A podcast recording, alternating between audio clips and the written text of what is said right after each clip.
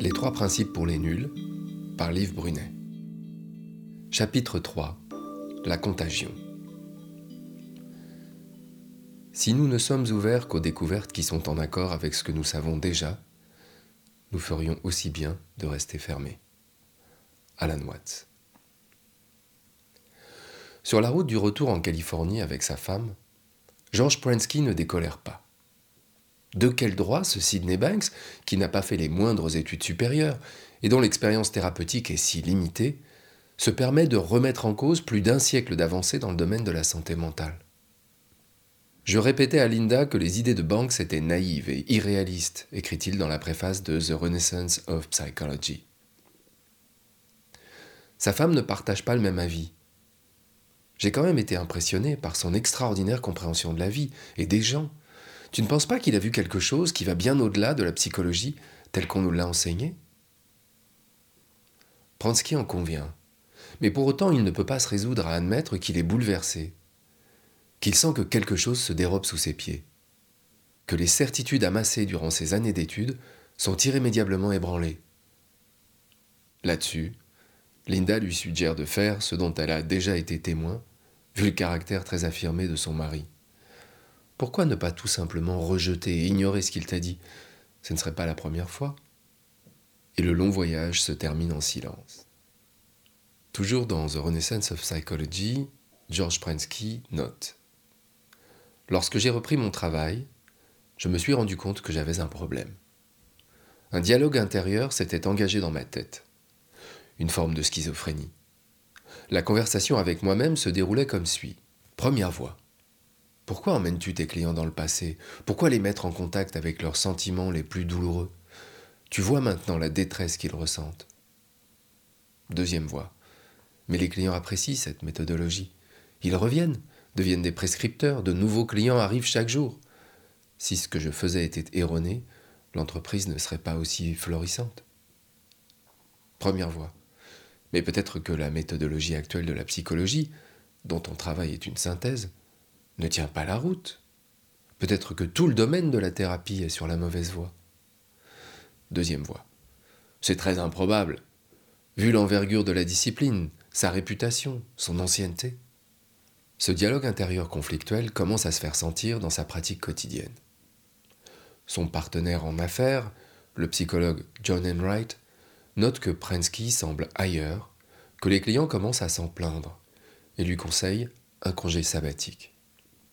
Pourquoi ne pas retourner à Salt Spring pour étudier en profondeur ce dont il n'a eu qu'un rapide aperçu et en avoir le cœur net? Si les idées mises en œuvre par Sidney Banks s'avéraient valables, il les intégrerait. Dans le cas contraire, le travail pourrait reprendre comme avant, avec toute l'intensité et l'engagement nécessaires. Pransky décide donc de retourner en Colombie-Britannique avec femme et enfants et d'y passer le reste de l'été 1976. Là-bas, il retrouve un de ses collègues, le docteur Roger Mills, un spécialiste de la prévention travaillant pour l'Université de l'Oregon, avec lequel il collabore sur une mission financée par le National Institute for Mental Health. Au fil de leurs observations et à force de côtoyer la communauté hétéroclite qui vient écouter les prises de parole de Sidney Banks, Mills et Pransky s'accordent sur leur diagnostic. Le niveau de santé mentale de ces gens, d'origine et de conditions très diverses, paraît très supérieur à la moyenne. Pransky écrit Nous remarquons que ces personnes, dans l'ensemble, font preuve d'une forme de grâce, d'une aisance remarquable dans la conduite de leur vie. Confrontées aux mêmes problèmes que tout le monde, elles ne semblent pas ébranlées. Les ruminations, l'inquiétude parfois intense que connaissent de nombreuses personnes, paraissent absentes de leur expérience. Tout comme la contrariété lorsque leur projet ne se réalise pas. Elles ont le cœur léger et sont faciles à vivre, ni distraites ni pressées. Nous les trouvons très présentes, dans l'instant, ce qui en fait d'excellents compagnons. Et même chose pour leurs enfants.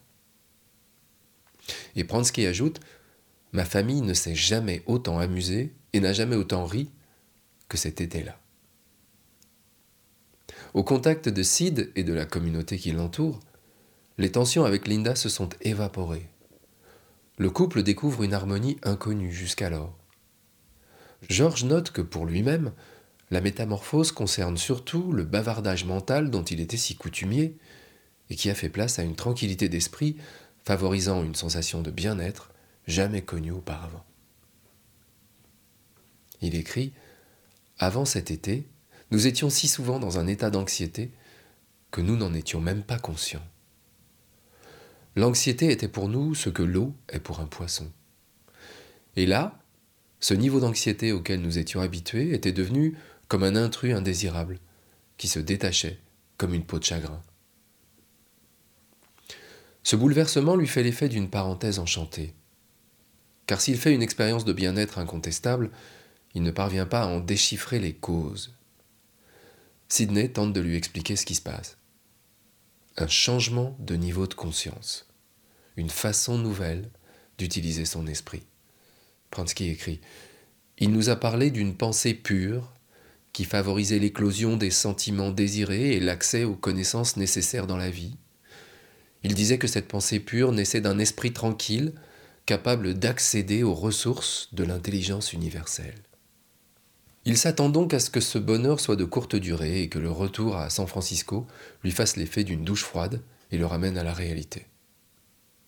Et il ne voit pas comment la nouvelle approche de la psychologie qu'il est venu étudier à la demande de John Enright pourrait trouver une traduction thérapeutique.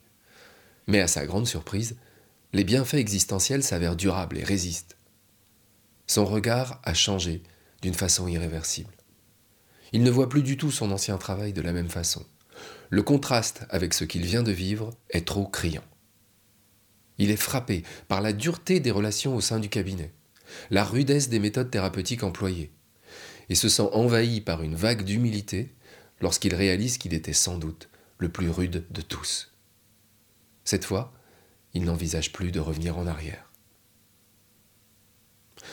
Roger Mills partage avec lui la persistance des bénéfices de cet été enchanté. Ils en déduisent deux hypothèses de travail qui vont désormais guider leur approche. 1. La santé mentale, le bien-être psychologique de chaque individu ne doit pas être très éloigné de la surface. Pas plus eux-mêmes que les gens croisés à Salt Spring n'ont eu besoin de consacrer beaucoup d'efforts ou d'actions délibérées pour y accéder. 2. Ce bien-être psychologique a un effet contagieux sur les êtres humains puisque la principale source d'apprentissage provient simplement des interactions entre les gens qui viennent écouter Sidney Banks.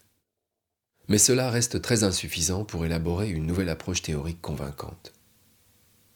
Démuni, Prensky demande conseil à Sidney Banks lui-même, qui lui dit Vous pourriez faire écouter les cassettes de mes enregistrements à vos clients, puis répondre à leurs questions.